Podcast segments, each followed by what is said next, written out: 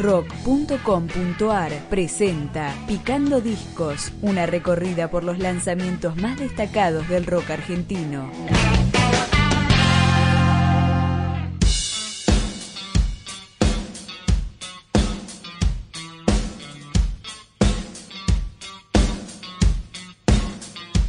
...432... El trío formado en La Boca lanza su segundo disco Raíz, cuyo primer corte de difusión comienza a sonar con los acordes de Basta para mí.